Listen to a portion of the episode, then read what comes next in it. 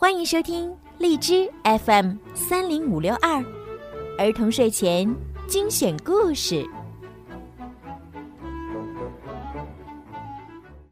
亲爱的小朋友们、大朋友们，你们好！我是每天给小朋友们讲睡前故事的小鱼姐姐，欢迎收听并关注公众号“儿童睡前精选故事”。今天呀，小鱼姐姐要给你们继续讲鼹鼠的月亮河的故事。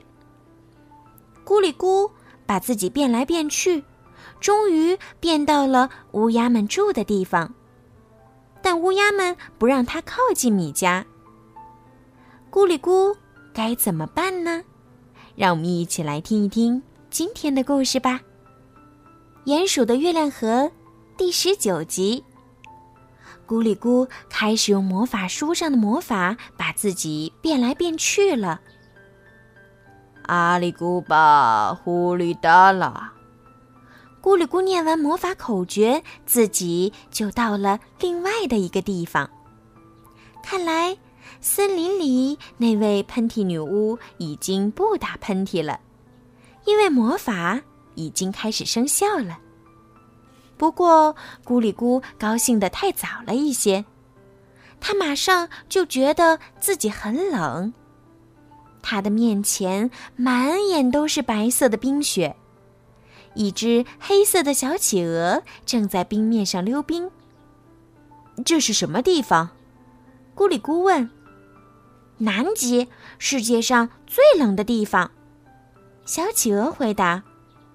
你看见过一只乌鸦吗？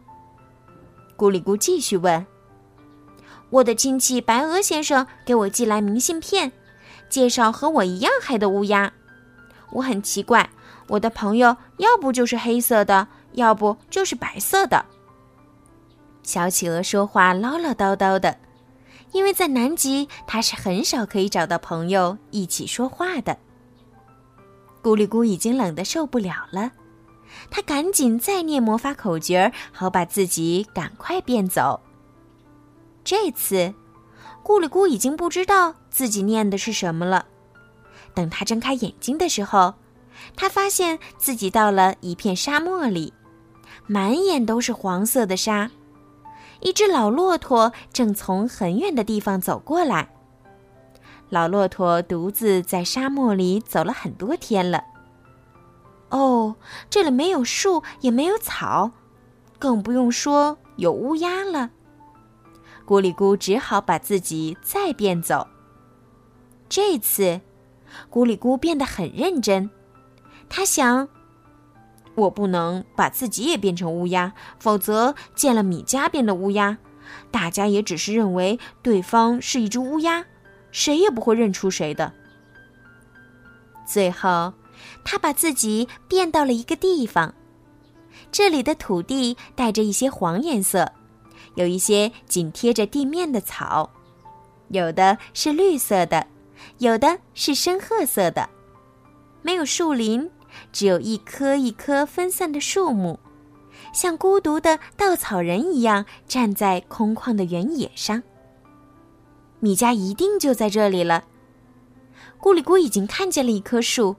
树上站着一只乌鸦，手里握着一根树枝，它正在站岗。它就是乌鸦黑炭。你认识我吗？咕里咕问。他想，如果这只乌鸦说认识，那么它一定就是米家变的乌鸦了。这只乌鸦摇了摇头，说：“我怎么会认识你呢？你是从哪里来的？”我是从很远的地方来，咕里咕说。那只乌鸦发出很响的叫声，接着就飞走了。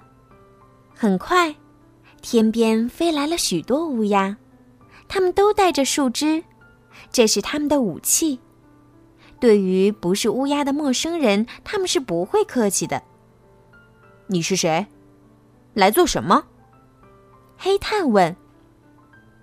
我是魔法师咕里咕，我想找米加。咕里咕回答说：“米加，米加和这个陌生人认识？啊，不行，从来没有听米迦说起过魔法师。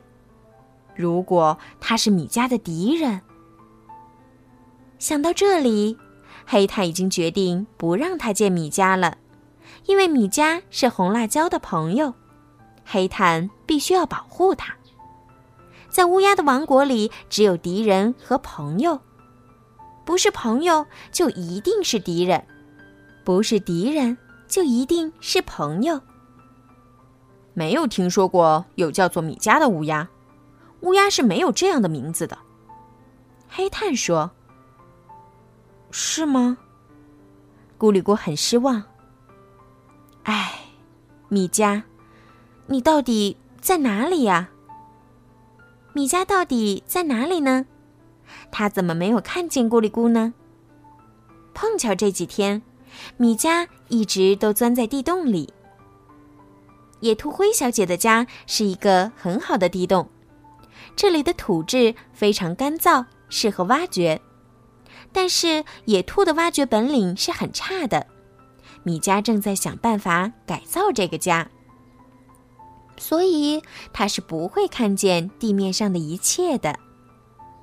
地面上的乌鸦和咕里咕也都不知道米迦到底在做什么。米迦自己也觉得很奇怪，他在做鼹鼠的时候讨厌挖掘。但是现在，他要挖一个很大、很复杂的地洞。这是很有用的。这个念头是从他听说这一带有老鹰开始有的。